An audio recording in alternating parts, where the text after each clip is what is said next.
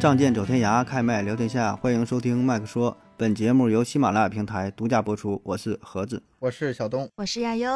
哎，又见面了啊！嗯嗯，这期呀，咱们继续啊，知乎上五十个扎心的回答啊，聊一聊这些比较好玩有趣的问题啊。咱就顺着往下说吧。顺着说。嗯，还是有请亚优，还是请亚优说一下这个问题啊？顺着往下念吧。好的，咱们第十个问题。问题是苦难有什么价值？答案是，永远不要相信苦难是值得的。苦难就是苦难，苦难不会带来成功，苦难不值得追求。磨练意志是因为苦难无法躲开。这个回答我觉得，反正对于我来说还是挺醍醐灌顶的啊！就起码说，呃，以前没太琢磨这个事儿，然后在上学期间，就是学生时代可能。经常就听人教导嘛，说年轻啊，这个年年轻的时候，对吧？这年轻人多吃点苦啊，吃点苦，这都是你的经验。然后说，这这都是你的资本啊，以后了 就好了，这都是你的财富啊。然后就总觉得有点不对劲儿啊，但是呢，也不知道哪里不对劲儿啊，就感觉说这感觉有点上当了，骗我似的。你天天吃苦，这玩意儿有啥用啊？哎，没啥用啊。所以长大之后呢，也就不相信这些东西。原来就感觉是鸡汤嘛，啊！但是说再次看到这个问题的时候，哎，想起了，嗯，可能年轻的时候就是上当受骗了啊！这这苦难的就是没没有什么用啊，不是说因为你吃苦就能成功的。我开始的时候还是觉得这个词儿啊有有有道理，对吧？第一个反应，年轻人多吃点苦，这有啥不对的？我第一反应肯定是对的，就像盒子刚才说的。但是这玩意儿你不就是？他这不光是角度的问题，我后来深深思考了一下哈，咱们很多时候这个沟通表达观点呢，甚至在网上看到一句话的时候，经常断章取义，经常断章取义。这句话就是一个典型。苦难这个词其实没啥意义，苦难吧，谁爱吃谁吃，我不下地狱，谁爱下谁下，爱下谁下？我不下地狱，谁爱下谁下。很多苦难就根本不应该承受。你看，我举个例子啊，你要。大一点说，二战日本侵略中国，这是不是苦难？嗯，解放十年后动乱，大饥荒，饿死那么多人，这是不是苦难？咱不说大的，咱说小的。瑟瑟寒风等车的时候，我把钱包给丢了，我不知道我怎么能回的家，我没有钱坐公交。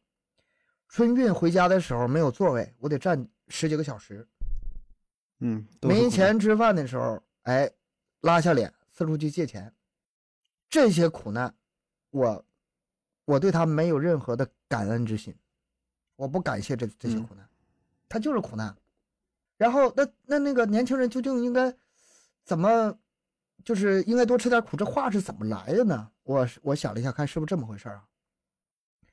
咱们之前聊了很多的话题，你看啊，生死，嗯，悲喜，悲剧喜剧。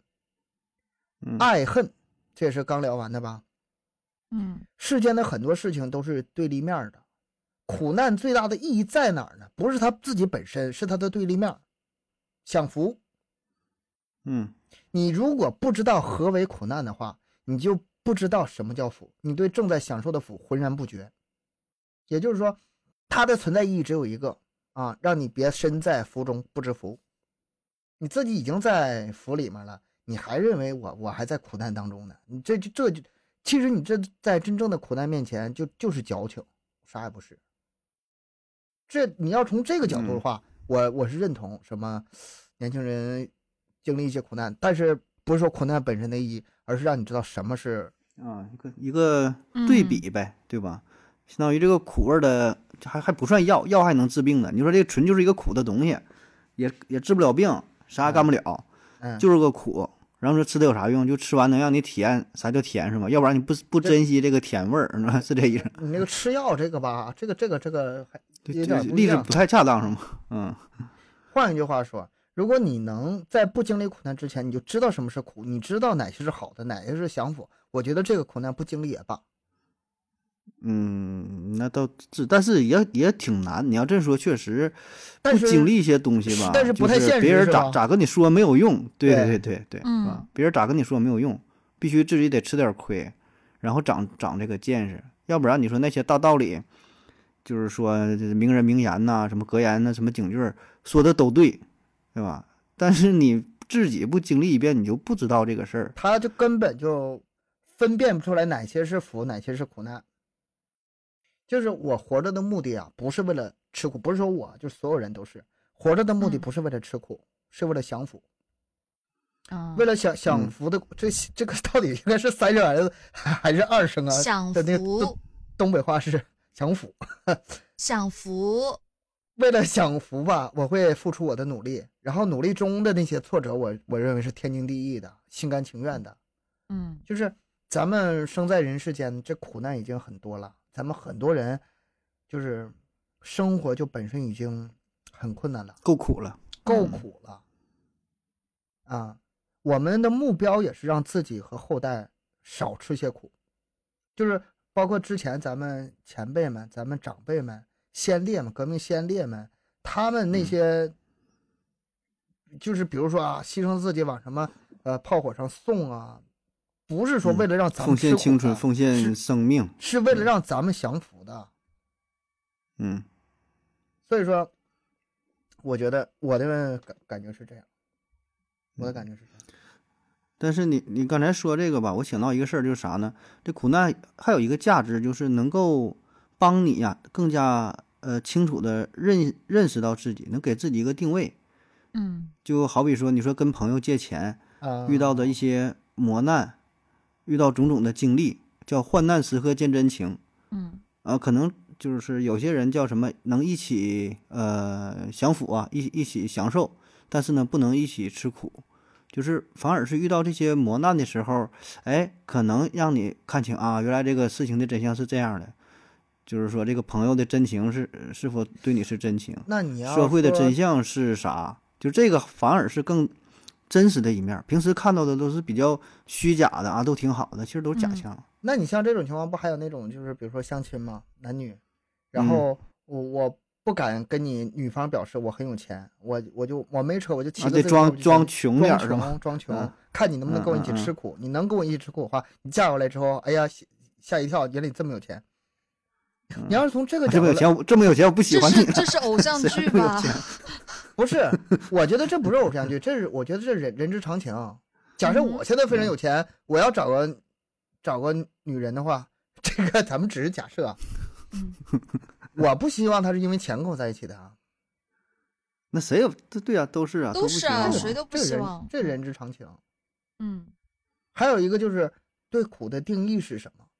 这个就是除了咱们嗯。之前说的那个，嗯，你身在福中不知福，除了这个角度之外，还有另外一个角度，就是有的人认为吃苦就是出大力啊，或者是比如说多受骗呐、多吃亏呀、你看吃亏是吃亏是福，这也是一个这个这是个事儿，跟这是一个道理的。我对我不爱听这句话，谁爱吃谁去，我不吃。嗯。还有的人认为多吃苦不是这种，是思想上的苦，精神压力上的苦。那你嗯这种各种折磨呗。对，嗯你要把这些就是都考虑进去的话，每个人的这个角度又不一样了。有的人是很有钱，但是他也嗯，他也认为自己是在苦难当中。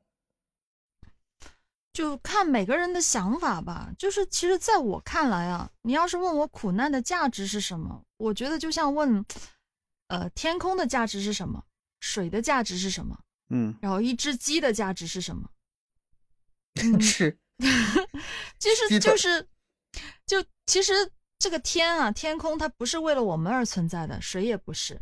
然后一只嗯鸡过它的鸡生，就是一种自然的存在。对啊，它嗯本身这个也没有不打算跟我有什么交集啊，这个鸡哈，哦，所以我觉得苦难这个对每个人都是一样的，它只是一个概率，它不会特别的眷顾你，但也不会刻意的远离。我觉得就是哲学层面了。你这个如果要那叫什么了？那个嗯老子还是谁说的？万万物为刍狗那个。嗯本身它你嗯评判它有没有价值，我觉得这个这个问题就是它本身其实就像阳光、空气一样的存在啊。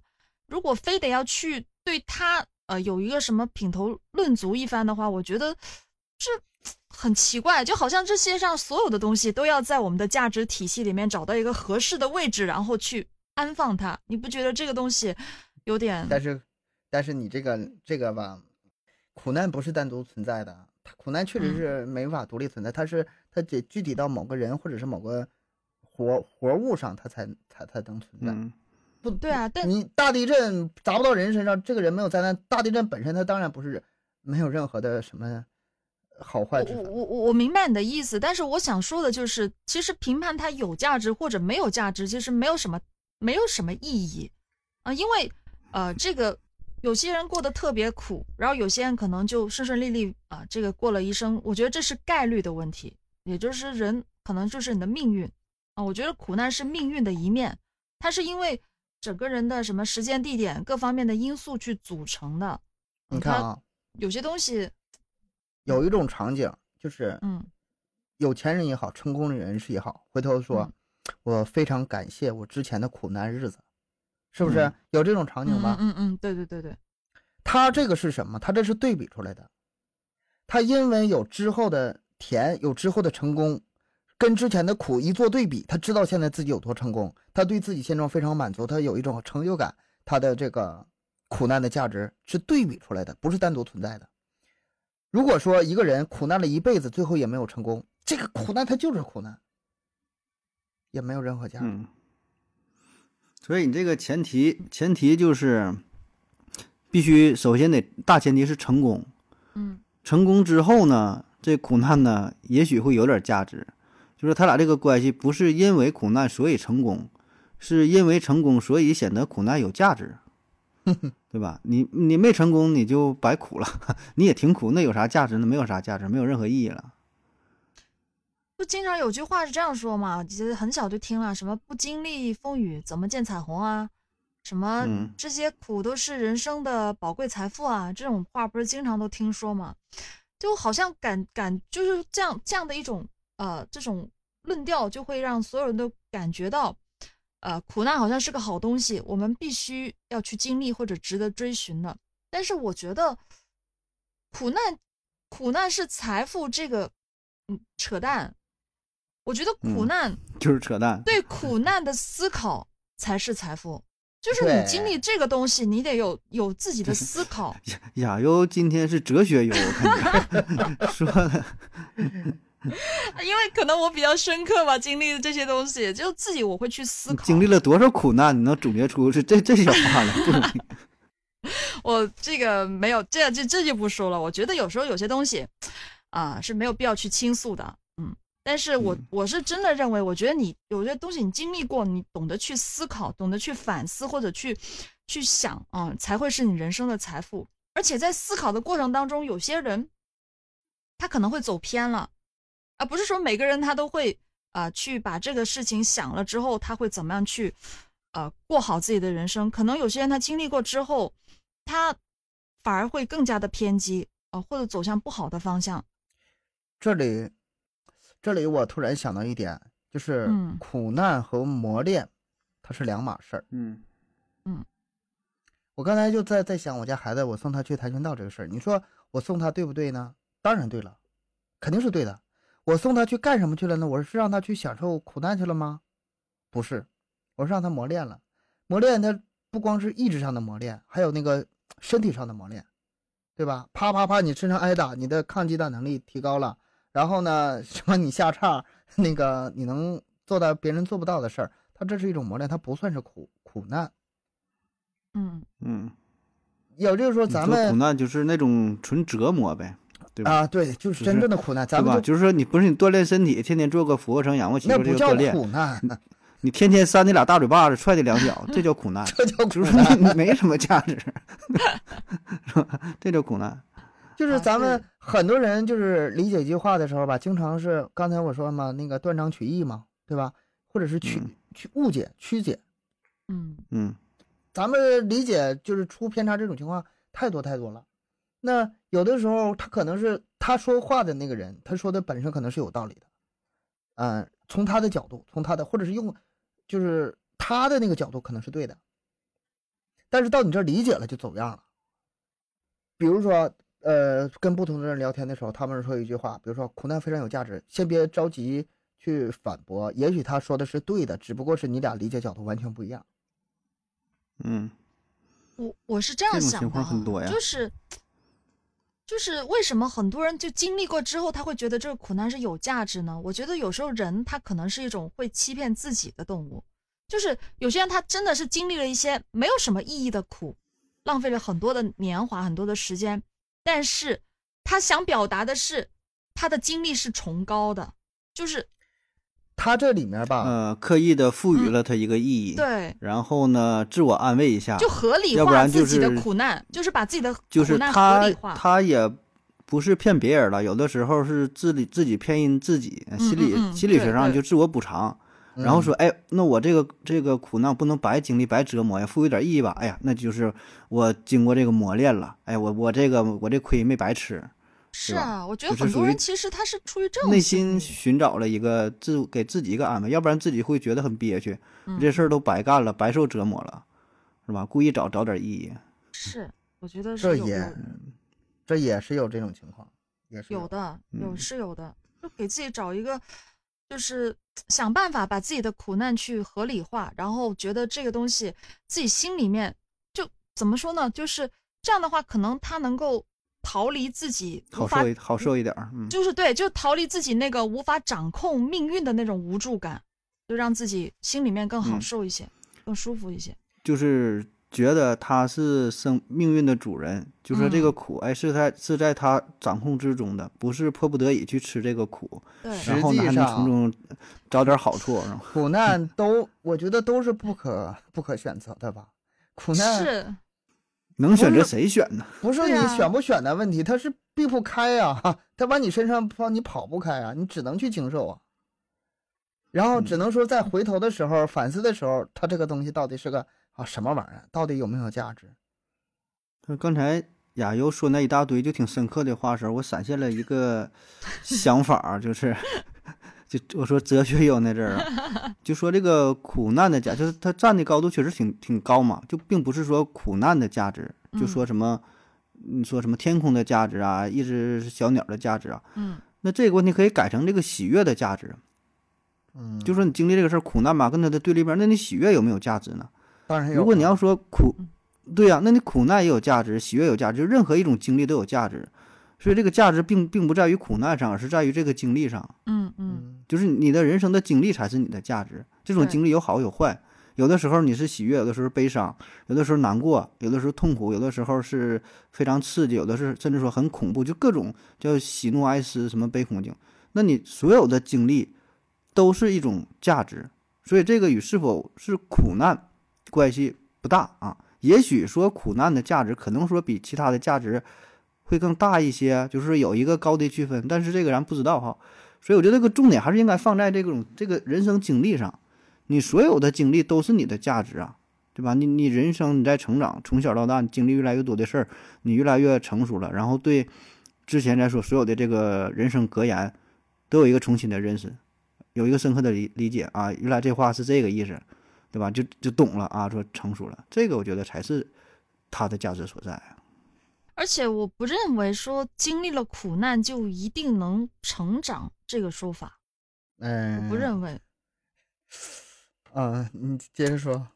因为本身我前面有讲到过，就是有时候他你经历了某些事情的时候，可能思想会变得更为的偏激和不正常，有这样的哎人的。啊，受受刺激了，刺激大破劲儿了，是吧？对他本身嗯。对，就可能他受的就跑偏了，本来这条路啊、这个走的还挺好，嗯。但是一一经历了一些东西之后，他可能他整个人生都会扭曲扭曲掉，对啊，然后他可能嗯。真的跑得很偏，所以我觉得这这当中是存在一种叫什么来着，幸存者偏差的这个这个、这个这个事事嗯。例吧，啊、是存在这种事情，就是呃，最终克服困难成为人生人生赢家的那种人，他其实就是一个幸存者，他告诉你啊，我经历了这个苦难，我变得有多么的优秀，我多么的成功。但其实，呃，就不是有个很出名的例子嘛，就是有人跟你说那个，呃，熊不吃死人，在野外遇到熊，只需要装死就能逃过去。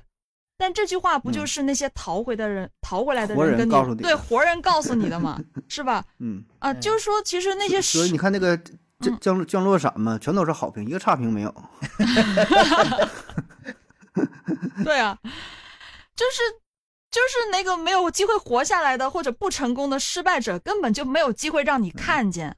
嗯，这个根本就是一个这个幸存者偏差的这个这个概率，我觉得很多人后的原因啊，很多人他就是都已经倒在苦难之下了，他经受了这个苦难，他已经倒下了。嗯，那我们为什么要去追寻他呢？就很多人他可能根本就躲不开，他就倒下了，他根本就没有爬起来。你说这个问题啊，嗯我想到一个角度，就是嗯这个问题，你看问谁？你要问小孩的话，他没准就说你爱听人应该多吃点苦。我觉得我吃的苦倒是，但是你要是问那些年长的人，你看看他们是怎么回答的，就是老一辈儿的人。反正我妈我记得就是我们做那个窝窝头嘛，嗯，那个苞米面做窝窝头，他就说这个东西啊，我小的时候吃的实在是吃吃伤了，又难吃，但是你你又没办法，又必须得吃，没有别的东西。我那个嗯时候我就对自己暗暗下下定决心，这个东西我一辈子不吃，我也不想。他们不认为那个是对他们有任何什么价值，磨磨练呐，有什么意义啊？去他的磨，练吧，让你什么体验怎么怎么地呀？是对吗？去他的吧，什么挨饿的挨饿的日子一去不复返，永远不要回来。所以我觉得嗯这本身、这苦难这个东西，它本身是很主观的，是没有可比性的，因为每个人的经历它都是不新不一样，所以我觉得有些人就也不应该用自己的立场来去判断别人经历的这个到底是不是苦难或者够不够痛苦。就像没有抑郁症的人，你是不能不应该跟这个抑郁症患者说这没什么大不了的，你坚强点就好了。这种事儿，嗯我觉得就是站着说话不腰疼。我觉得这个对，每个人真的角度都不一样。尿不出尿，不知道肾疼。那么使劲尿啊，使使劲儿是吧？那是使劲儿的事儿吗？是吗？不同人对这个苦难的感觉是不一样的。嗯、你小的时候承受能力是比较低的，你觉得很多事情非常严重，非常的苦难，但是在大人眼里看来它不是事儿。嗯，所以说，就是你对对对这个小孩儿，你觉得他站在他的角度上的时候，可能会更理解他一些。嗯，比如说他受点委屈了，你觉得他没啥事儿，但是在他心里那就不不是不得了的事儿，也得给他缓解过来。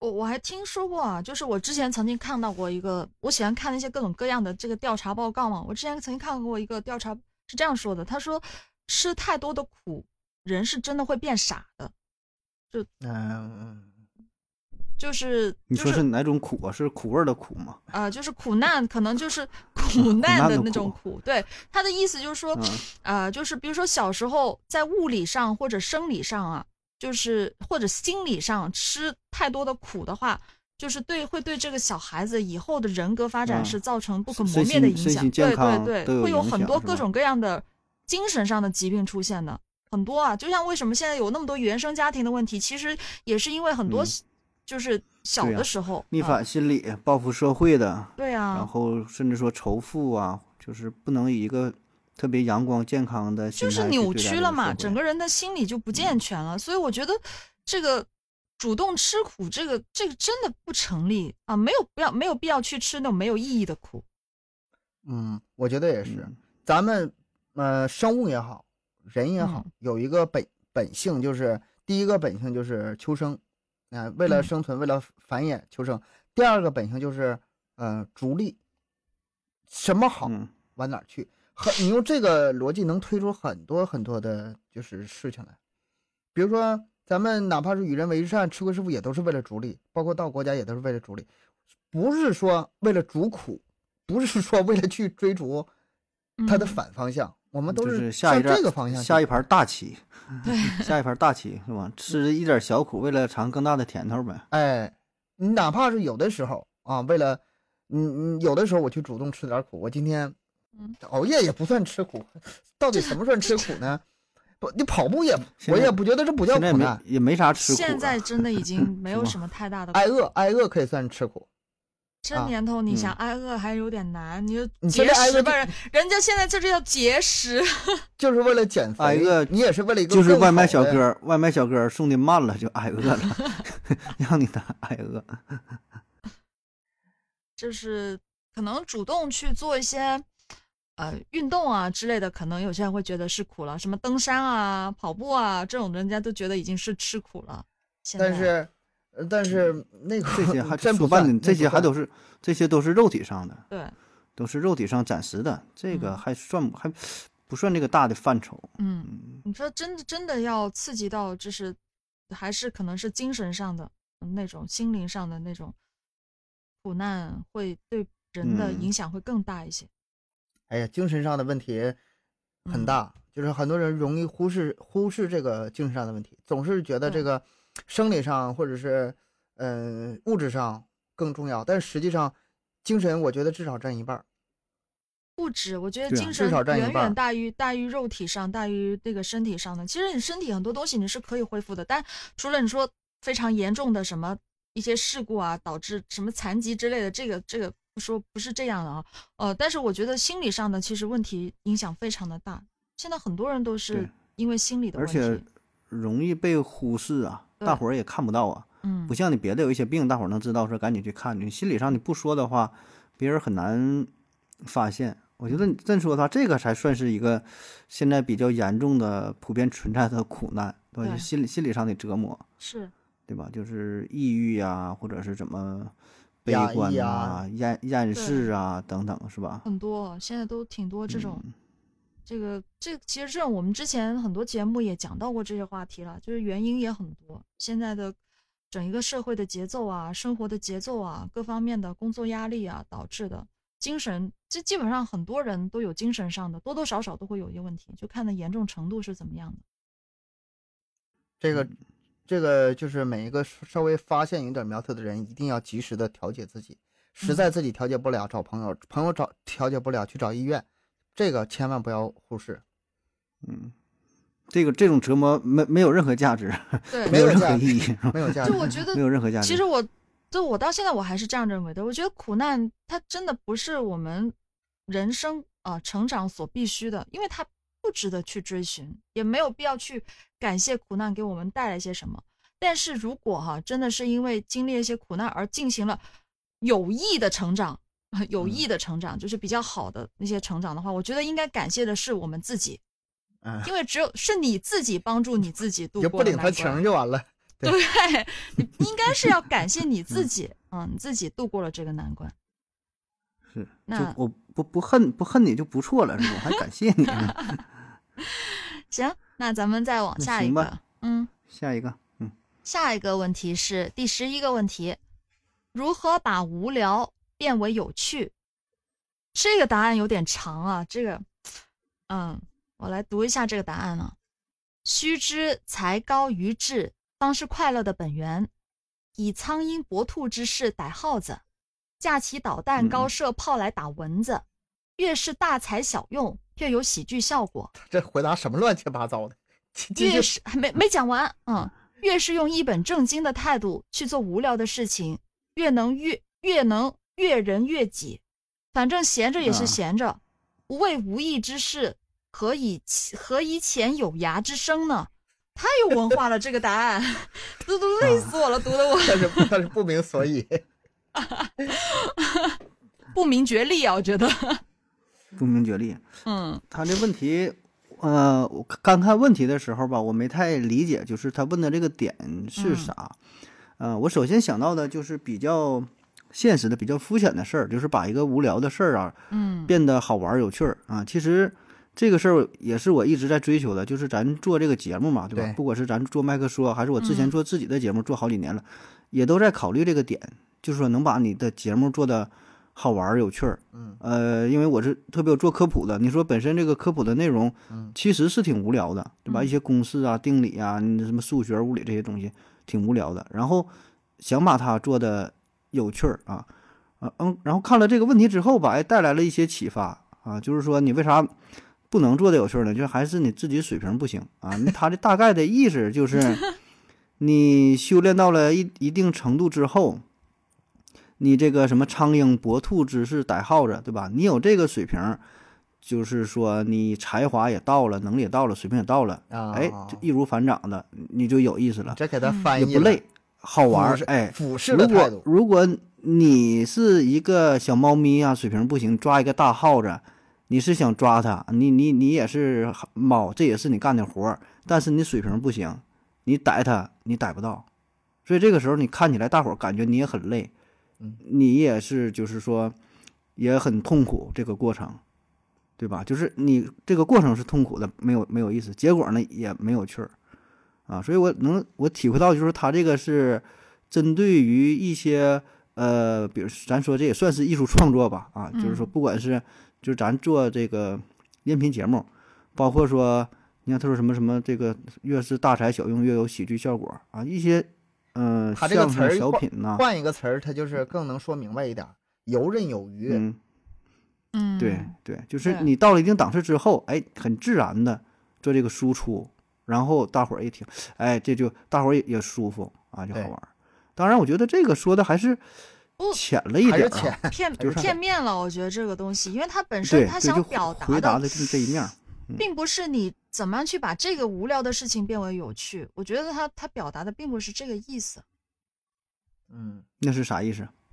嗯，我我我我不知道怎么去讲哦，这个，但是我我我觉得，我觉得我哲学有，没有我我自己的话，我是这样想的。我觉得如果呃把这个无聊的东西变成有趣，首先你得从自己的思维上去改变，就是从我嗯自己出发，我可能会换一套思维方式，嗯，把自己那个想法改一改，因为你本身，比如说你这个事情很无聊，你去找一些别的有趣的事情去做，这个东西是在本质上是没有区别的，啊，这是治标不治本的。但是我觉得，如果你去换一个思考的方式，嗯，去或者应该这样说吧，或者是换一套逻辑体系，啊，去做这个嗯事情，可能感觉会完全不一样。就举个例子啊，就像我，我有一天突然发现，呃，这个听歌是可以有不一样的听法的。我不知道你们平时听歌是怎么听的，你能告诉我你怎么听你歌的你？不会用倍？速吧？我你不是，我我我把耳机插鼻孔里听吧，还能 这么有意思？你听歌的时候你会听些什么内容？就是你听他唱歌词，嗯嗯，这个东西是吧？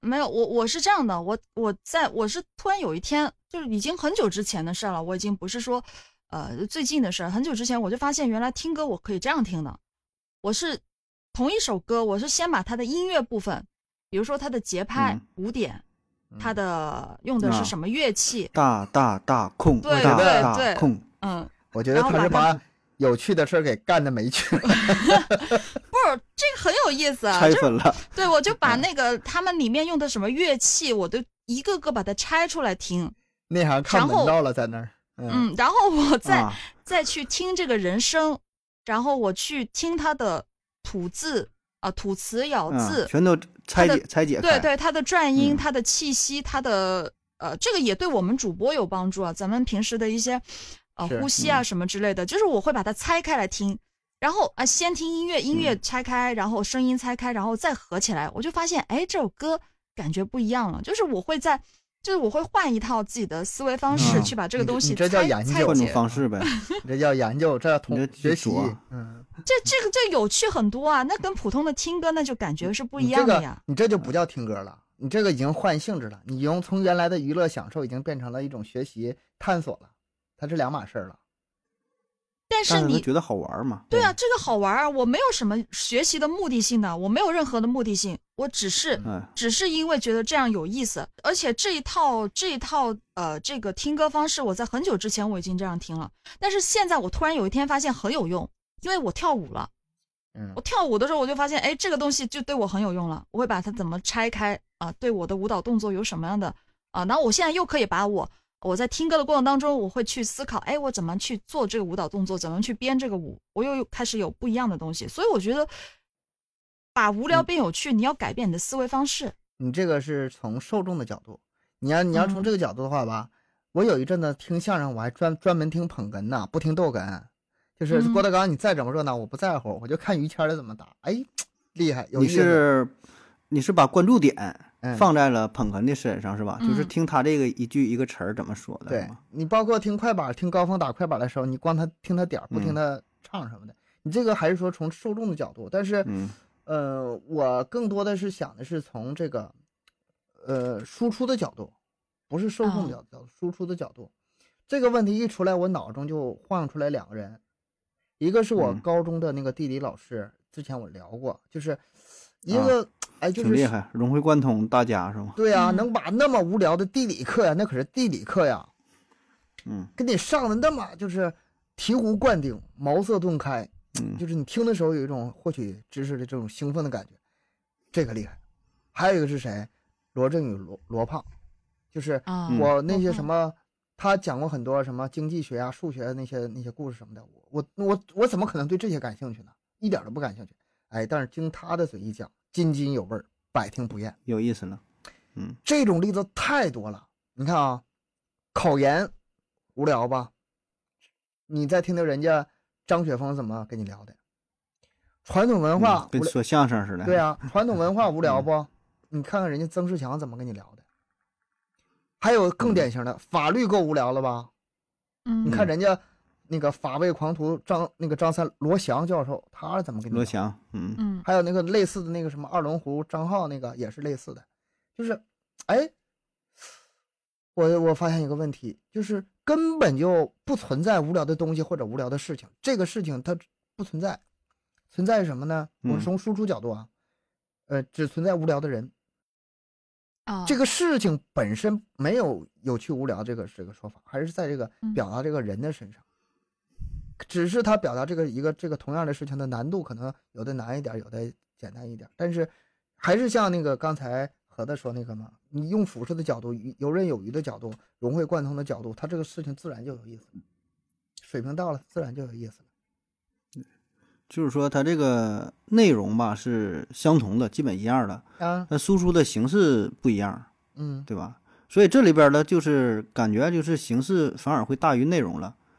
就是说这个这这倒不是，我好像不是这个意思，我就说他不是我水平咱我明白，水平够高，就是咱啊说这个换一种形式去表达，就是在这个内容同样的基础上，嗯不是说的你纯内容和形式去比，嗯而是说在这个内容完全同样的基础上对，同样都是这个课，对吧？你这个人讲和那个人讲，那这个时候就显示出这人水平，就是说他能用一个更好的形式输出，对吧？这个水平就就就在这儿但啊。是你这个输出的话，它还是涉及到个人水平的问题啊。就是有些东西我懂，但是我没有办法去做出这样的输出。我想大部分的人其实都还是受众就群体做不到对，就是 还是像我这样，就我本身我只可能我就是只能自自己去改变我自己这个无聊的生活啊，想我所以我那你看啊，这个吧，就是首先你自己得是一个热爱生活的人，特别热爱嗯。生活，积极寻找生活中各各种乐趣，像你刚才似的，你找各种方法去寻找自己乐趣，啊，任何事情你是有办法想办法可以变给它变成有趣的，实在实在是没有办法的话，你可以找高人呢，你找高人跟他混呢，你要是还找不到的话，哎，听咱节目，咱就是负责把这些不管你多多无聊的事儿，给他聊得有趣点儿。你跟这种时间混长了的话，你可能自己会呃找到一些嗯，对，潜移默化会受影响。嗯对，嗯，我看这个问题之后嘛，就是他回答的，咱刚才说的，我觉得还是都是比较浅的这一面哈，就是、嗯呃，针对于不管是输入也好，输出也好啊，还是在技术层面的探讨吧，把一个没有意思的事儿变得这个有趣了啊。嗯但是就是呃，除了这个答案，我自己想到一个点啥呢？就是就咱的人生啊，嘿那说的更高深了啊，就上升到哲学层面了。就本身有趣儿吧，并不是说单纯的呃幽默呃搞笑啊，就是什么讲个笑话，这个还是比较浅的。嗯，这个有趣儿包含的内涵很多，对吧？就是可以说让你的生活变得更加丰富多彩，有内涵、有意思，都叫有趣儿。嗯，我就想起之前咱们请过那个琛哥，对，啊，对吧？就是说把这个就是生活嘛过得这个花里胡哨的啊，花里胡哨的活着。那这就是把这个无聊变成有趣儿啊。你这个就是当然，这个是有趣儿和嗯搞笑就区分开了，幽默区分开了，对嗯对对对，不是说的，嗯，就是刚才咱说那也是啊，就讲的很热闹，很吸引人，很有趣儿嗯。但我觉得这还是还是局限，还是窄了点儿。嗯嗯这个还是对于艺术创作一个作品来说的对有趣儿啊。所以我这个就更上升到一个就是这个这个人生啊。然后我就想我说，怎么能把这个日子过得有趣儿呢？有滋味儿，能让你有这个奔头儿，你能能这个过下去啊？不管是你工作也好，还是生活也好，能有有点儿一直保持一点激情。然后总结了这么几点啊，就是说，第一个有一个清晰的目标，有一个有一个有一个计划，就说你要去哪儿啊，你要干啥，有个目标。第二个呢，要做到这个及时反馈。我觉得很多事儿之所以无聊，就是因为没有及时反馈这个，就是这一点啊对。啥叫及时？是及时，对，第二声。要及时反馈，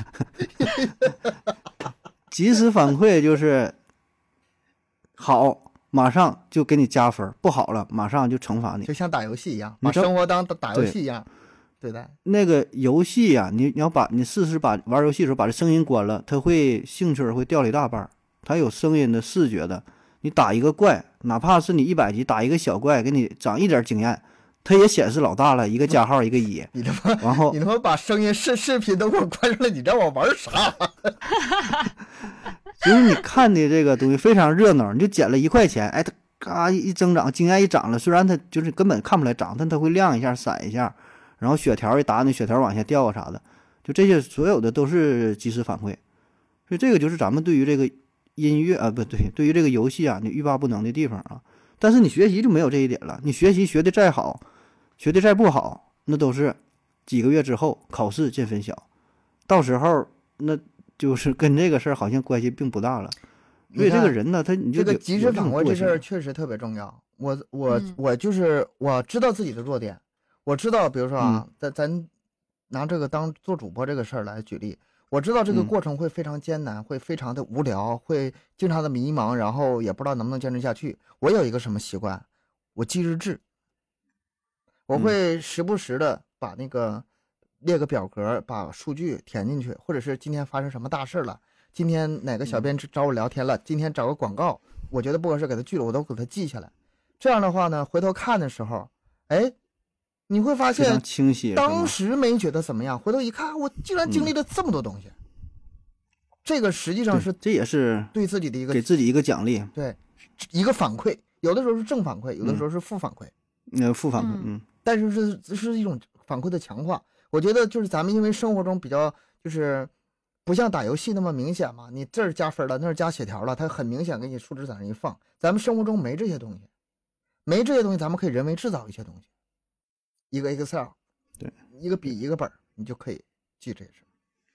所以这个就是说，能让你的生活啊变得有趣儿一点儿。就是不管你干什么事儿，对吧？你你像为啥说追这个女生，她追的吧就感觉很累呢？你花多少钱呢？怎么地的？没有进度条儿。我不知道我我是追你追到百分之多少了？我这是啊，我追你三个月，天天送花，请你吃饭，又看电影哪怕让我看涨百分之五，这是百分之六啊，这咋还是百分之八十了，对吧？大概心里有个谱。你没有进度条，这就让人很很迷茫，心里不落底儿啊！我这还得多长时间，我这能能安完呢？这网速太慢了，对吧？所以这个时候你就会觉得无聊，然后慢慢你就放弃了，啊！所以你我说这有趣嘛，必须得有有一个这个反馈的系统，不管你是用什么方式，像东哥这个就，呃，我觉得是个挺好的习惯，就本身你对于自己生活一个记录，这个就挺值得学习的，就是说一一个一个总结啊，同时也有一个反馈的作用啊，这挺牛。然后还有一点就是说这个挑战与能力的配合，就你树立的目标啊，你想干啥呀？这是一个挑战。然后呢，你得跟你的自身能力相匹配啊。当然，这个结合你自己的抗压的水平啊，就是说，你看咱之前回答的时候，那个苍蝇抓这个老鼠啊，这当然是很好了。你有这种能力的话，你干啥都有趣儿啊。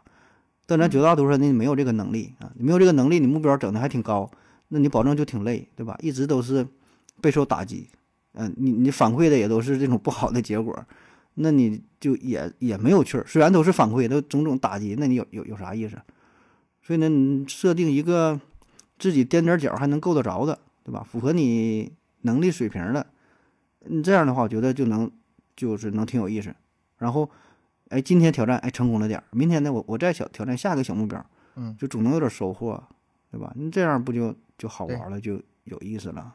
对，嗯，而且这个不同人可能还不一样，有的人吧，你让他经常有一点收获可能好点，有的人吧喜欢挑战嗯难一点的，那你就挑战难一点的，这个对对都不冲突。对所以我说这个还是结合你自身，我说这个抗压水平，对吧？有的人就喜欢，哎，玩点刺激的，就是一般的生活太平淡，可能感觉不好玩啊，就得折磨自己。我觉得盒子你讲的这个主要就是一个结果跟反馈了，就是把把也就是嗯把这个东西切成一小块一小块的小目标，也是有一点目结目标分解的意思，就是你达成一个小目标，然后嗯给一个及时的反馈，然后呃就会有意思，感觉会过得有意思一些，是这样又把你那个曲儿给拆开了。有趣拆解，嗯，但是我、反正我我因为我可能我是更注重那种经历的人，就是嗯，过程，我是更注重过程的人，对。嗯，明白。我觉得就是，呃，所以我会更注重的，就是在整一个过程当中，我是用什么样的方式去做这个事情，在做这个事情当中，我是感受到什么样的乐趣和快乐。我觉得这个、嗯这个是我更看重的一个点。那个，嗯你看啊，把无聊变有趣，咱们举具体的例子，比如说，嗯，嗯堵车，你非常堵在那嗯地地嘛，然后你还别的什么事情都干不了，嗯干不了的时候呢，我的个人习惯我就是听点东西，把那个手机跟车上的蓝牙一连，然后咔咔它就播去呗。我甚至啊都希望这车堵时间长点儿。你今天要是我快点到单位的话吧，我的我这几集听不完，我还难受呢。类似的感嗯觉，就是坐公交嗯的时候，嗯呃，打游戏打点游戏游戏那种短的游戏，消消消乐什么的。还没还还没还没过呢，是不？对 等一会儿是吗？你把这个再玩再玩两局。对你你你把这个矛盾点稍微转换一下，它这个事儿就挺有趣的。我我自从就是在手机上，那是很久以前了，安消消乐之后，等车这个事儿，等公交这事儿，我就再也没有变成我的无聊嗯 嗯，目标转移了。转移了。啊，嗯，这个是这个我倒是但是这个好像不适合所有方面，是吧？这个手手机刷点抖音什么，这个大家都有这个这是什么呀？它解决能解决实际这个只是作中的暂时一个缓解，暂时缓解，不是从嗯根本上解决的。对，但这种东西对我来说就是不存在的。反正我有一点时间，我都会想这个动作怎么做。堵车的时候，我也可以做我能做的动作那你不还是有事儿 做吗？那么还是能把它转移了了吗？对啊，但是这嗯种就是、就是一个经历，我觉得这是一个有趣的经历。有一阵子啊，我练那个普通话发音呐、就是嗯，嗯，经常冷不丁的一激灵，一首唐诗脱口而出，一脱口而出。这别人别人都瞅你呗，是吗？那个广就是我那时候一个两两种学习方式，一个是听那个课啊，一个是模仿人家。嗯，然后呢，在嗯这之余就自己在那儿练，然后在那加油的时候，咔咔加油加油，我突然。碧玉妆成一树高，这 个他们的家人一瞅我，你要干嘛？大哥，大哥，你疯了是吧？实际上那时候我特别无聊，我想找点事儿做吧。嗯，这种事儿，我觉得我我以前我以前挺那啥的，就是我以前也会挺害怕，就别人突然关注我。但是最近，可能最近的话，我是呃坐坐地铁坐的比较多一点，然后经常等地铁的时候，我就就戴着耳机嘛，然后一边等，我就一边在那跳舞，好几次，跳完之后旁边一个小朋友在那看着我，旁边应该放个盆儿啊，然后没准儿你跳完舞低头一看，你都满了。比当主比当主播挣钱。真的好几次，我跳别人旁边在看看我，还有一次一个很搞笑的，有个阿姨给我竖了个大拇指，笑死我了。哦，现在这些事儿也还好，接受程度挺高了，不像就是说以前说特别在意，和这这人咋咋地了，好像大伙儿也也不会说特别 关注，你跳就跳吧。现在这个年轻人表达方式都很多，是吧？行为艺术，那个脑子有问题的也不少，很见怪不怪了。但是我觉得这个其实还是挺有意思的。这人生，因为本身你人就是一个容器嘛，就是我觉得人真的嗯是一个容器，它里面是我们有各种各样的东西在里面，所以我觉得，嗯、就是，哎，有句话不是这样说吗？我不知道可呃，有一句话是关于爱情的，他是这样说吗？他说，呃，不要呃，爱情是要跟呃什么怎么说来着？呃，不要跟不同的人去尝试同样的事儿。啊，是应该是要跟同一个人去经历不同的事旅程还是事情什么的。但是我觉嗯得换一种说法来说，就是你换一个不同的方式去尝试同做同样的事情，其实那就是有趣的人生。我是这样认为的。嗯，还是丰富一点嘛。对，呃，那你看，包括之前咱们说的那那些的方法，其实好像都是这样。你用不同的方式去做事情，包括咱们之前说什么考研也好啊，什么讲地理课也好啊，嗯你抓逮耗子也好啊，都是在尝试不同的方式去做。对啊，别用别按照既有的那种，会有不一样的效果。嗯，我我我的话，我在我的理解就是换一种思维方式，换一种呃不同的方式去尝试同样的事儿，就是这样。嗯，然后往下下嗯下一个吗。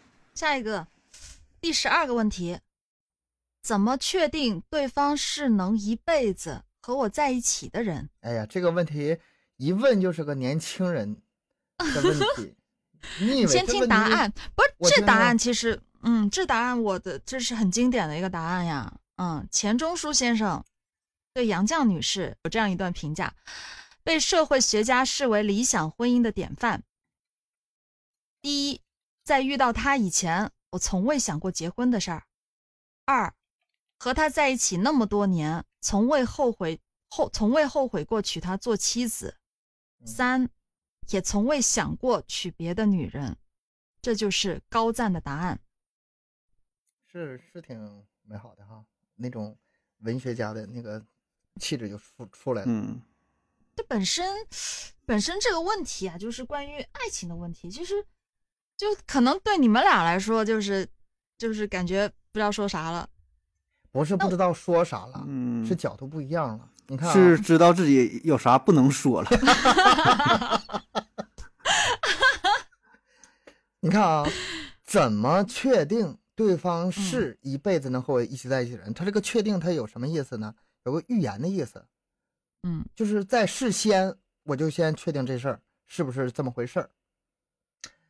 但是吧，这里就本身就存在一个问题啊。这一我我为啥说一看就是年轻人提出的问题呢？因为他这个真正核心不是这个时间点，不是说某某些条件啊，嗯这一时间点我看这个人儿具备什么条件，我能不能跟他在一起？其实关键不在这儿，因为两个人感情它是长时间的一种维持、维护，不叫维持，叫维护，需要两，一直把心里话说出来了，它是一个 这这会儿围着呗，还能咋整？它是一个马拉松的过程，是一个长期的两人嗯关系的这个呃过程。不管你们之前关系有多好、多甜蜜、多亲密，也不代表你后面一直会好下去，没有这个逻逻辑。这是你们需要嗯就就是说会有一些变化，有一方有任何没做到的话，可能两人关系就就此破裂了。嗯就不只是爱情关系，咱们很多很多关系都是这样。你你看啊，考大学，考上考上了大学就完事儿了，你通知书下来了，你就能确定了，你能确保你不被学校开除吗？你不确保挂科什么的吗？面试一家公司，那个 offer 发过来了，你就一定能进去了。进去之后，你一定就能在里面待很久了，不见得吧？你交一个朋友，甚至都拜了把子了，在这磕完头，香都点完了，这这这关系不破不破，背叛了，嗯，哪有这个逻辑啊？没这事儿，还得看这个长时间这个他们具体都做什么事儿了，对吧？没有一致确定的事儿，这是一个持续性的过程。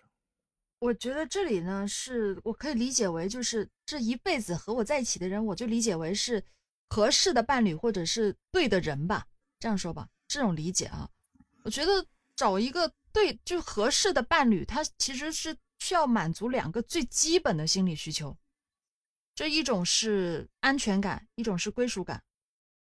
安全感就是我确定他不会走，归属感就是我确定我不会走。就都确定不了，就是都确定不了。对，但我说的就是现在呀，目前啊，就是一辈子这个东西就不好说，但是我觉得是呃目前。这个你这个了，东哥这个问题吧没看懂，角度不一样问题我解。释一下。嗯，呃，他这里边有点儿有让人歧义的地方，怎么确定对方是能一辈子和我在一起的人啊？你仔细拆分一下，他这个指的并不是说一辈子非得给你在一起，嗯。而是说就是有可能跟你在一起，它指的是一个时间的起点，嗯，就是说咱俩先么说的先在一起，嗯。对，就是先在一起，这个这个一对的人，辈子目前是对的，对嗯。对对，就是说这个一辈子修饰的不是对于整个这个句子说一辈子必须都在一起，嗯。而是修饰的就针对于说，呃，这个问题怎么说呢？这修饰的是后边，就是说暂时咱俩能在一起，然后以后也可能在一起，起码说第一关先过了，嗯明白吗？就咱俩现在先在一起，至于以后怎么样，人家也没提到，嗯，我不知道解释清楚没？就我是我知道了我，明你白了的意思就是面试怎么写这个应聘简历，之之后的事不管了。嗯，嗯就是对，先把这个人儿先招来，就像你就像你说这个朋友是交朋友似的，你以后变不变，起码第一关先过了，咱俩这个脾气秉性差不多。至于以后嗯你叛变了呀，你怎么的了，那是后话是啊。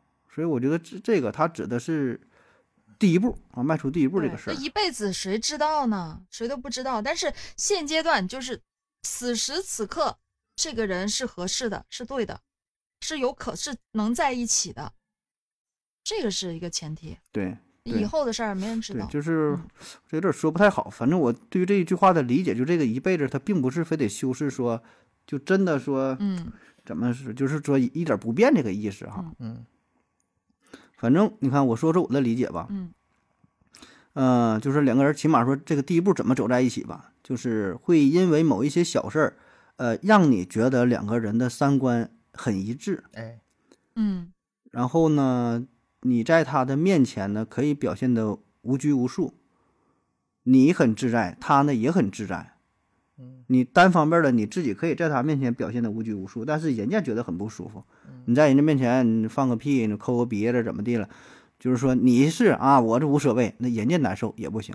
就是嗯你能做出这些动作，对方觉得就也接受，没有说这特刻意的说装反感或者是不反感，接纳都是坦然。没有掩饰很真实的情况下，就已经很舒服的可以在一起了，嗯，没有任自在很何伪装。坦诚，没有没有到不会感觉到约束。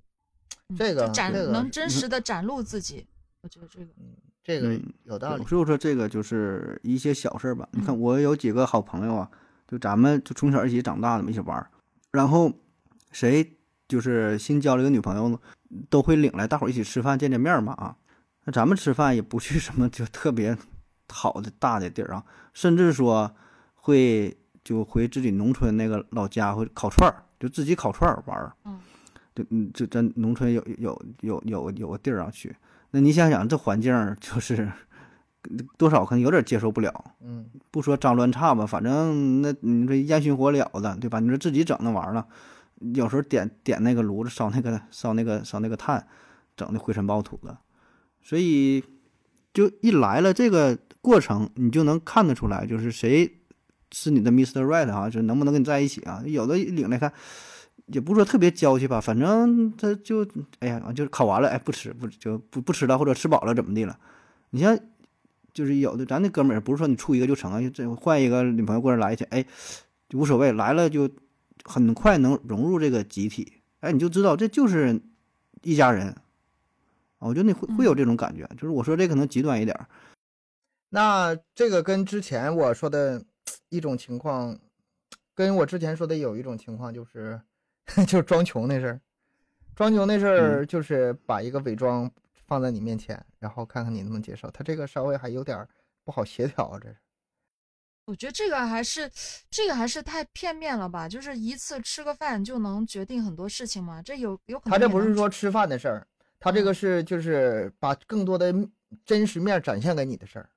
嗯嗯，对我我我觉得现在就说这种交流，大伙儿也都是挺坦诚的，就不是说谁好谁坏，就是性格不合嘛，不合也没有必要去装。就是他一看咱们就这帮哥们儿啊，就一个个说话也口无遮拦的啥的，他可能觉得就那就我说跟你们待不到一块堆儿去，对吧？你你你想知道这人啥样，你看他朋友是什么样，基本就能八九不离十，对吧？所以我觉得还是能做以参考吧，他不那么说绝对说好了坏了，但是能有一定呃参考的价值。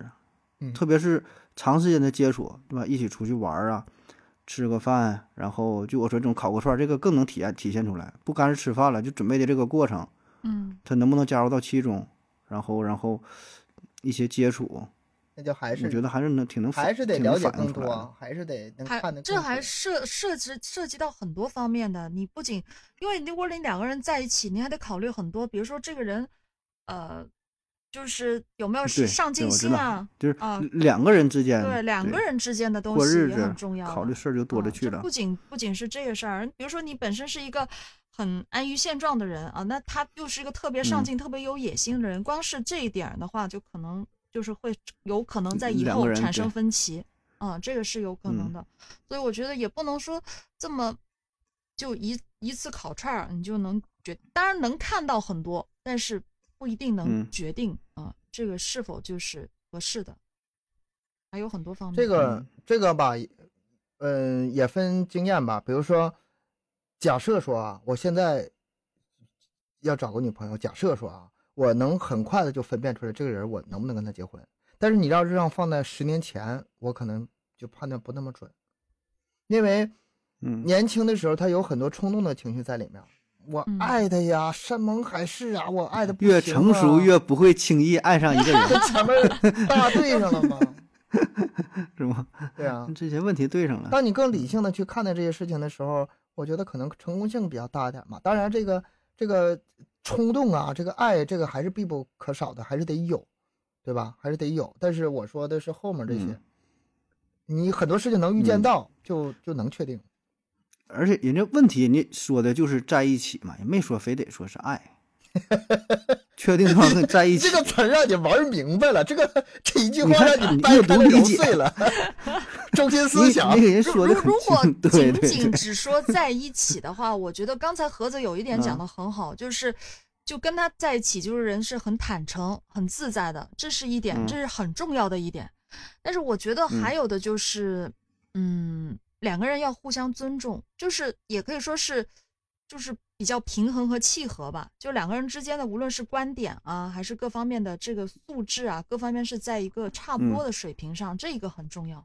啊，这个很这个重要叫门当户对。嗯他其嗯实，在那个什么三观一致上已经嗯包含了。对，因为有的人他就是一方很很强势，一方很很依附，嗯，就是一方很主人，一方很奴隶，甚至咱说难听点儿，他有也有过得很好的，只要他们这个 S 和 M 嘛，他就是这性格。对啊，只要他 这就是合就行，你甭管他那个这个中间怎么关，只要他合，这些都包括了。嗯那还有一点就是，我觉得跟这个人在一起的时候，会让我自己想变得越来越好。我觉得这一点也挺重要的。这个也不见得，这个也不见得。哇，你这个要求可是有点高了，我感觉。嗯，会吗？就是跟他在一起就呃，对你变得对你可能对你可能适合，但是不是很多人可能并不需要。是吗？嗯，这是这说的这个是女女人是就女女生是男生的大学嘛，嗯就是经过改良之后啊，培训培训之后，那你这么说，哎，都变得很优秀那。你这么说，这个双学位、三学位，这是是双学位啊，博士后，嗯那你经历丰富啊，那你不就厉害了吗？嗯这真是啊，那男孩儿嘛，就说男孩儿都是不管长多大嘛，嗯就是还都是小孩儿嘛，但是不成熟。女性呢，就是能表现出相对成熟的一面儿，母性的一面儿。所以很多东西吧，你看，你说没交过这个女朋友时候，他保证是性格啊、整个社交啊、说话呀什么，这都是不成熟的。交过女朋友之后了，哎，他就是就是训出来了。经过这个培训之后，他就有些事儿怎么去做，有些话该说不该说的，她保证会逐渐成熟。所以说，像亚优说的，就变得更好了。我觉得这个呃也是，就是如果能找到一个对的人，对啊吧？找到一个对的人，然后说他会有意无意的会不说教导你吧，他会引导你啊，告诉你哪个是对的，哪个是错的，叫什么 家有贤妻，是什么不做恶事还是什么，反正对吧？就我我自己会觉得，如果我要跟一个人在一起，就是我会变得越来越差，就是我是无法接受的。我不不是这个这嗯个不能说绝对的，你得说哪方面。你看，比如说我呀，嗯我结婚之后我是从来不做饭的，但是我自己单身那么多年，我可没饿死啊。嗯我我我很多我菜不是指。这种，我不是指这种，不是不是指这种生活一些很琐碎的事情上，我觉得主要是指的还是精神层面的，就是嗯，一些人生目标对追求，追求人生目标、精神层面的事儿，就是互相鼓励啊，就是跟他在一起，你会有向向上的动力。他不会压抑着你，不会给你一个对对对精神上的压制。嗯对对对，我觉得这个这个就是我比较关注的一个点，就跟他在一起可能会觉得很很阳光，就是会很积极向上。我喜欢这种感觉，就是我觉我我相信每个人都会喜欢这种感觉。如果你跟一个人在一起，你你会觉得很压抑，然后一直被打压的话，这种就有有点有点像我们前面你之前讲到过的 PUA 了，就有点有点这样这种的话，那肯定就不是一个合不同人的。需要是不一样的。有的女人嗯想结婚之后就安心做个家庭主妇，不想上上那破班了，就老老实实在家。你怎么你所有的事情你你主张，我就听你的就完事儿了。那我我我我当家我我不上班也可以啊，但是我也可以热爱生活呀，这个不影响，我嗯觉得这都是不冲突的，没有任何的冲突。嗯，主要还是讲精神层面这块儿。现在就是做了这么多期多期节目，我觉得这个给亚友找男朋友这事儿好像挺难。反正是我 我身边找个这么他要求优秀的，他要求太高了。咋没事儿找呢？你是，没事随缘吧，随缘。嗯，你先自己自己忙活吧。我我再有好的我再跟你寻吧啊。他现在就属于说不知道想找什么样的，保证反正是这样的，保证是不行。就找个这个保证是不行了，要啥样的那我不知道，反正这是不行。啊，那，还有最后我还想到一个点，就是、嗯还有一个就是对双方啊，就是你和他之间可能都没有办法，就是别人能够取代的这种，会不会有这种呢？就你们俩已经结婚了，就是你们会有这样吗？嗯就觉得对方就合适的，就他就就特别适合你，就是别人不会不能说取代他，会有这样的感觉吗？理论上是这样的，理论上是这样，那只能说是了，还有别的选项吗？没法说不是啊。这就是多年磨合之后，嗯你知道吧？就像是两个人嘛，就像是两个这个这个，嗯，像什么拼图，嗯对吧？嗯两个人拼到一起的时候，也可能不是特别的吻合在一起那，慢慢儿磨合很多年之后，俩人就咬合在一起了啊。你要跟别人去拼的话，那你也不是说不能拼，那你就得还得有这个磨合的过程嘛。就是这种拼图的都不是规则图形，啊，都是不规则的，一人一个样，一人一样，你很难去找跟你完全吻合的，俩人一下就对上，那你那对不上。嗯对吧？除非是说这种像什么呢？就是你得委曲求全也好，还是怎么地的，你就把自己刻意的压抑一部分，怎么怎么地，它不是你正常的、真正的一种思想、真正的等表达。孩子出生之后，你还得重重新磨合一遍呢，关系又变了。也是哦。老人嗯就是跟老人在一起之后，这个中间的这个微妙的这个关系又变了。嗯，没那么容易。嗯对，你考虑的事儿，呃，非常多是吗？那咱们还是回到那个，就第一步哎，咱们聊啥来着？咱们咱们这个问题是啥来着？啊，怎么确定是一辈子在一起的人？嗯，哎，亚优应该把你那个，嗯把亚优说的那，你那个答案应该你再再说一遍哈，广大男性听友可以看一看，你这你这几条是啥来着？我我这几条亚优这个答哦，再说一遍吗？你们要听吗？就是不是不是我我说你刚才那那几条是吧的答案哦，我自己总结那几条，我说的啥来着你觉得？应该是挺挺有代表。你说啥了？就记住一个什么让在一起的时候能变得更好，还有啥啊，对我我我我是这样说，首先第一点就是我很认同盒子说的，就跟他在一起，跟这个人在一起的时候感觉很自在没，有拘束，没有拘束，可以做我自自己。嗯然后第二点就是三观吻合，互相尊重。嗯然后第三就是他会让我感觉到我会就积极向上吧，努力变好。嗯，就会跟嗯他在一起，我会想要嗯积极的变得更好。嗯，他说这三点目前嗯咱俩都吻合，你再说点不一样的。那个最后一点就是就是这个人，然后第四点就是这个人就是独一无二的，别人都没法取代的呗。嗯，那那这就咱俩就完了，咱咱这就俩 了。嗯咱俩随便谁都能取代。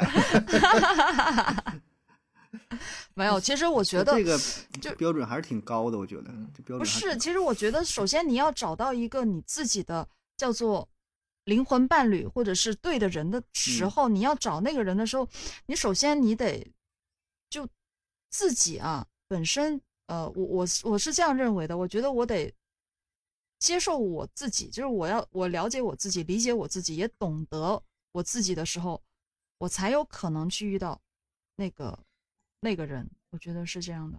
你现在想的那些事吧，到你实际的实战当中啊，嗯，可能会有一些变化，可能有一些，呃，对方过于闪光的地方，可以把你的一些要求就给降低了。嗯，是有这个可能性，但是咱们不是先讲第一步嘛，就是还没有嘛，这 还没有的情况下，这先整了几条对，因为就像盒盒子是刚才说到的拼图嘛，就是有时候你其实你我我我也我也有过这个恋爱的经历，所以就是你可能真的该跟那人在一起，那肯定会有各种各样的摩擦摩擦，但是你大方向上有些东西是可以互相去迁就和融合的，那两个人在一起肯定是互相包容的嘛，这个慢慢慢慢就就能够融合在一起啊，这个是是肯定的。对这个也有可能不合适吧，事先判断嘛，它只是标准之一。那嗯个，我个人更加相信的是，只要是三观不是差的太多，比如说嗯，就是咱俩对一个问题上，就是观念根本就完全是对不上的情况下，大嗯甚至哪怕是观念真的不一样，但是只要不影响生活，也也不见得就是生活不到一起去。我更相信的是日后的磨合。我跟我老婆很多的观点是不一样的，很多的嗯甚至是相反的，但是我俩不聊嗯这个话题就完了呗。那聊点共同的孩子，或者是呃呃，哪怕是我俩之间的浪漫的时候，什么纪念日啊、看电影啊，聊点嗯共同的就可以。你没必要所有的三观都融合，这个事儿太难了。哎，我我我倒你想问一下你要是真的，，你要是真的有一个跟你啊所有的三观都一致的话，那你拜把子去吧，你还 叫什么？对对对对对，我觉得我我我我是没没有不，先我先问一问一个你们那个问题，就是你们真的会有那种，嗯就时间长了，真的会有那种默契，或者是心有灵犀的那种感觉吗？会有吗？默契当然啊是有了。就是你说这个事儿吧，嗯它有这个结果，但原因不叫不是默契或者叫心有灵犀，嗯因为是一种生活习惯，是一种生活模式啊。比如说到点儿五点多钟，那我也想给我爱人发微信，他也给我发微信，或者他给我打电话，晚上吃啥？完我这边微信过去了，也是晚上吃啥？嗯，你说这算七九零也也不算，就是一种生活模式，大大概都都知道要干啥了，嗯你知道吧？赵本山一种习惯有个小品，就是跟宋丹丹演那个嘛，就是嗯宋丹丹就老嫌乎赵本山说啊，你这个老两口一天到晚你也不跟我说几句话，你这一说蒜就是什么这个独头蒜，你一说啊什么水就非得是什么什么水嗯，他那个已经啊，不需要那么啊多沟通。啊，这这生活是因为其实这个是对常态。就就两个人已经在一起时间很长了，就慢慢形成了这样一种大家都很熟悉的那种状态和习惯了，啊大家都对对对方很所以你熟悉。对，嗯所以你管这管这叫默契也好，叫心有灵犀也好，叫什么也好，嗯反正结果就是这样，就是俩人儿谁都知道对方想干啥，嗯，然后一个眼神儿，对吧？你就知道对方你想想说什么就表达，不不用说非得掰皮儿说馅儿的，还得啊我嗯怎么怎么地，俩人还得聊啊唠啊，可能就没有必要了。其实我觉得啊，正嗯常两口子结婚没有那么多那么多的争吵，就嗯是冲突。很多冲突吧，就是在这个长时间过程之后吧，它其实都趋于平淡了。很多之后我知道这话你说了，我说了你会生气，我就不说了，或者说我做什么事儿，不往你不往这方面唠就完事儿了。对你就就完全避开了，避开了。对，完全避开了。开然后你再你再顶多说，除了日常生活，你再额外找点什么仪式感的东西啊，啊、比如说找一点乐子呀、就就就调剂一下就可以了，没有必要说两个人非得契合到那种程度。你刚才说到嗯这时候，我突然反应到了，因为我觉得你问大多数的人，他的那个婚姻状态可能不是这种。那我知我这个我也知道，就是我也了解过很多，因为本身我自己嗯。做这个情感节目嘛，也会有很多各种各样，就是婚姻生活其实真的就很平淡，都很平淡，就是家长里短的，就是孩子啊，嗯，一天到晚就是就是这些琐碎的生活，嗯，并没有说那么多很浪漫的事儿，所以，嗯，有时候就是就像你刚才前面提到过的，这个问题肯定就是很年轻的人啊、去问的问题，嗯，因为嗯到了一定的年纪或者结了婚有了家庭之后，就不会再去考虑这些事儿了，很多东西就已经定下来了。嗯，嗯，但是也挺好的这问题，就是还是对生活、对婚姻、对爱情还是充满一些嗯憧憬和期待。然后呢，也希望就是能够尽快的吧，呃，能不用说付出太多代价的情况下，能够找到一个适合自己的人，嗯然后成为终身的伴侣，对吧？这个都是美好的想法，谁都是希望这样，对吧？就是说，别三天两头去相亲，然后还得付出经济成本、时时间成本，然后折腾一溜十三招，最后俩人哎又分了，是吧？谁也不想这样啊。但是这个也是没什么太好的办法，很多时候说是缘分，说说是运气，呃，但我觉得还是得还是得靠你自己的。这东西没有说什么运气，你搁你搁家等着，然后嗯来了一个大美女，来来个女神，然后就追你，哎呀，我嫁给你，那不疯了吗？对吧？所以你还是，嗯，各个方面吧，都得修炼自己，对吧？把自己档次提升上去，不管是不管是说你社交的能力呀、还是说的你的什么经济收入，就等等所有方面，你都得都得都得去努力，都得提升，对吧？要不然你说你凭啥人家就跟你呀、我我我我这个呃又想起刚才东哥讲到的那个事儿，就如果真的有一天遇到一个非常契合的人的话，可能就拜把子去了。嗯，真的是，就如果有一天我真的遇到一个非常非常契合的人，我觉得我不会跟他在一起，舍不得结婚了，舍不得跟他在一起。这万一分开了咋办呀？是吧？就咱们就做一辈子的好朋友，那多好啊！是不是？你这个吧又幼稚了，又简单了。在你结婚之前，你这好朋友怎么做都可以；结婚之后，这事儿马上就没了。嗯，之前你再好的异性朋友，在结婚之后，呃，有意无意的，你都得是去保持那那。肯定，那肯定是得保嗯持距离的。但是问题就是，那也还是可以，是吧？所以祝他人家幸福这问题不说了吗？怎么确定对方是能一辈子和你在一起的人？又没说结没说，结 婚，没说结婚呢。还可以朋友也是可以的对吧？你看看，你就你就读这题就是啊啊！对对对丢对对对，分项目，你是是丢丢分了，丢分了，丢分了。对吧？找朋友，你看雅雅优这点说的多好，嗯就就一辈子我真吊着你，也不往前迈出那一步。对你看，永远就是好朋咱友。们整整了这么个结论，一个问题聊了半天，最后拜把子去吧。最后 最后说的，遇到了就拜把子去吧。那根本不是爱情，不用走进婚姻的殿堂，是吧？哎呦，我做一辈天子好朋友吧。那行吧，那行吧，嗯嗯，那好了，感谢各位的收听，呃，欢迎继续支持咱们的节目啊，可以点赞，然后转发、留言、打赏等等吧，各种方式。同样呢，也欢迎加入我们的微信群啊，和小伙伴呢一起在这里聊天儿互动。呃，同样呢，也欢迎大伙儿呢关注我们的公众号，叫麦克说 Plus 啊，在这里呢可以获取更多关于主播的信息。呃，最后更新时间再说一下哈，三七二十一啊，别忘了及时订阅收听咱们的节目。好了，感谢各位的收听，谢谢大家，拜拜。拜拜下。期见，拜拜。